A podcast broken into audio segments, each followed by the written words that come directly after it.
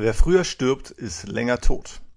Hinter dieser Binsenweisheit versteckt sich nicht nur der wirklich sehenswerte Film von Markus Rosenmüller, sondern auch eine der wichtigsten geistlichen Erkenntnisse, die ich je hatte.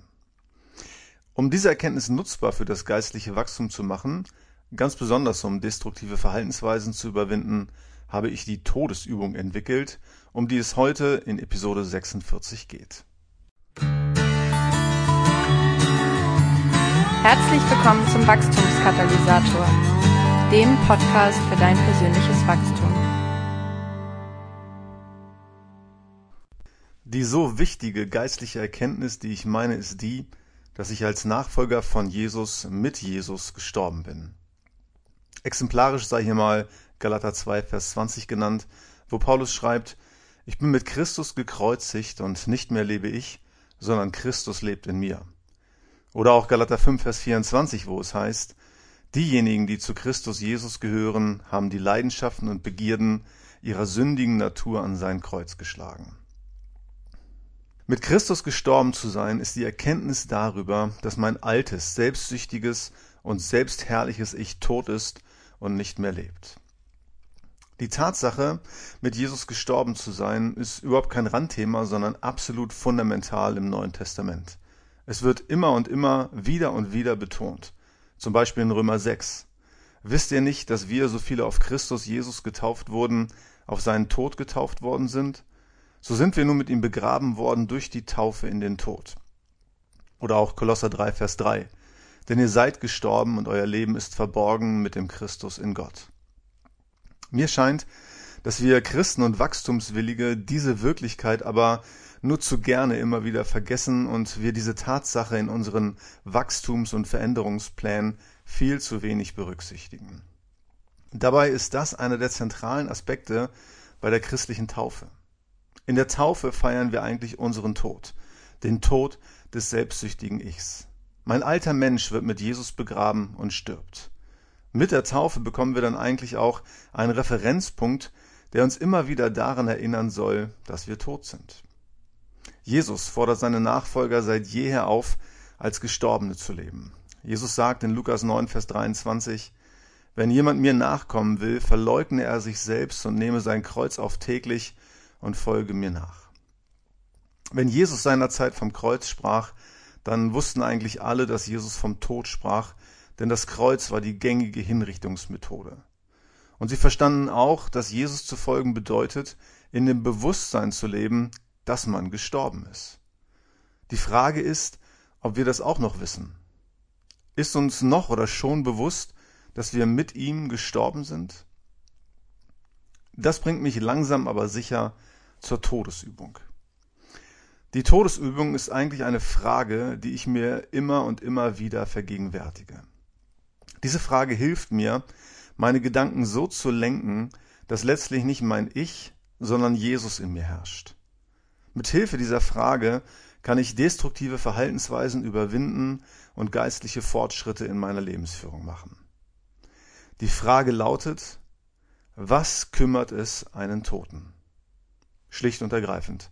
Was kümmert es einen Toten? In unserem Streben, immer mehr wie Jesus zu werden, kommen uns immer wieder bestimmte Dinge in die Quere. Ja, Dinge wie Neid oder Ablehnung.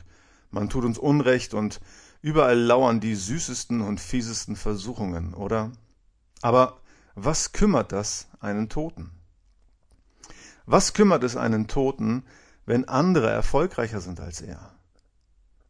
Einem Toten ist es doch gleichgültig, wenn andere mehr im Rampenlicht stehen als er, oder?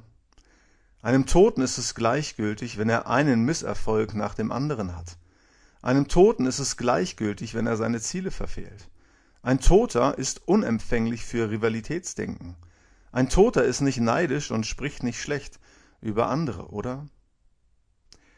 Was kümmert es einen Toten, wenn man ihn ablehnt? Einem Toten ist es gleichgültig, wenn man ihn übersieht oder überhört.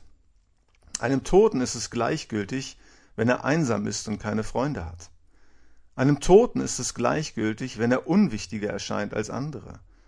Einem Toten ist es gleichgültig, ob all seine Bedürfnisse erfüllt werden oder nicht. Was kümmert es einen Toten, wenn man ihm Unrecht tut. Einem Toten ist es gleichgültig, wenn über ihn gelästert wird.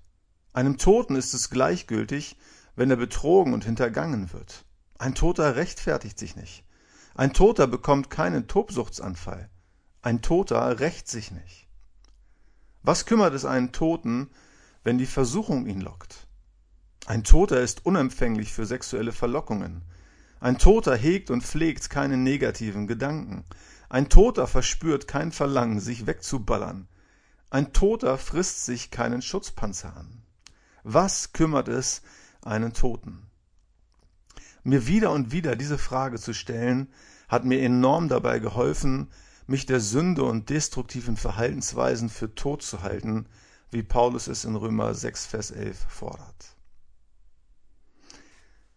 Nun ist es ja so, dass wir ganz häufig aus dem Affekt heraus handeln und auf die uns eigene typische und erlernte Art und Weise auf Misserfolg, Ablehnung, Ungerechtigkeit und Versuchung reagieren. Nichtsdestotrotz haben wir aber auch immer die Wahl und immer auch einen Moment, sei er noch so kurz, in dem wir entscheiden, wie wir uns verhalten. Niemand ist sich selbst hoffnungslos ausgeliefert. Du hast immer auch die Wahl, ob du dich entsprechend deinen altbekannten Verhaltensmustern verhältst oder ob du dir in den entscheidenden Momenten sagst, was kümmert es einen Toten und regungslos bleibst.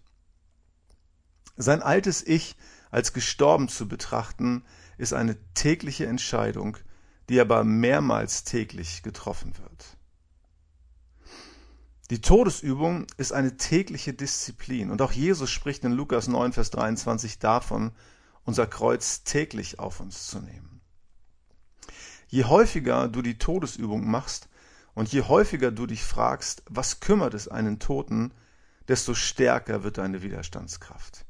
Langsam aber sicher entstehen neue Gewohnheiten, die dazu führen, dass Jesus zunimmt und du abnimmst. Wenn du in deiner Partnerschaft das nächste Mal das Gefühl hast, dass dir Unrecht getan wird und deine Bedürfnisse mal wieder viel zu wenig beachtet werden, dann sage dir wieder und wieder, was kümmert es einen Toten, wenn man ihm Unrecht tut? Triff eine Entscheidung und spiele nicht die beleidigte Leberwurst. Oder wenn du auf der ohnehin viel zu engen Karriereleiter im Job das nächste Mal unfair an die Seite gedrängt und links und rechts überholt wirst, dann sage dir, was kümmert es einen Toten, wenn andere erfolgreicher sind als er? Ich weiß nicht, wie du dazu stehst, aber ich persönlich glaube an Sterbehilfe. Aber anders, als du jetzt vielleicht denkst. Ich glaube, wir brauchen manchmal Dinge, die uns dabei helfen, uns für tot zu halten um mich immer daran zu erinnern, dass ich durch meine Taufe meinem alten Ich gestorben bin und um auch jeden Tag in dieses Bewusstsein hineinzukommen, hilft mir das Ritual, in dem ich immer mal wieder eine Beerdigungsfeier durchführe. Das mache ich nicht jeden Morgen, aber es gab Zeiten, in denen ich das regelmäßig gemacht habe. Und vielleicht hilft dir das ja auch, wenn du mal wieder sehr mit deinem alten Ich zu kämpfen hast. Ich habe das so gemacht, dass ich ganz im Sinne einer Trauerfeier zunächst eine Kerze angezündet habe. Und dann habe ich mir bewusst gemacht, dass mein altes Ich mit seinen Ambitionen, Lüsten, pervertierten Wünschen und bösem Trachten am Kreuz hingerichtet wurde. Und manchmal habe ich mir dann, während ich in die Kerze geschaut habe, immer und immer wieder ganz leise gesagt, was kümmert es einen Toten? Das führte dann in der Regel bei mir dazu, dass ich im Laufe des Tages und in meinen Herausforderungen gewappnet war gegenüber Neid, Ablehnung, Ungerechtigkeit oder Versuchungen. Ich hoffe, dass dir meine Todesübung ebenfalls nützlich dabei ist, destruktive Verhaltensweisen zu überwinden, geistlich zu wachsen und Jesus immer ähnlicher zu werden. In diesem Sinne, wer früher stirbt, ist länger tot. Bis zum nächsten Mal, dein Markus. Vielen Dank fürs Zuhören. Weitere Informationen, nützliche Downloads und die Möglichkeit, den Podcast bei iTunes zu abonnieren, findest du unter www.wachstumskatalysator.de.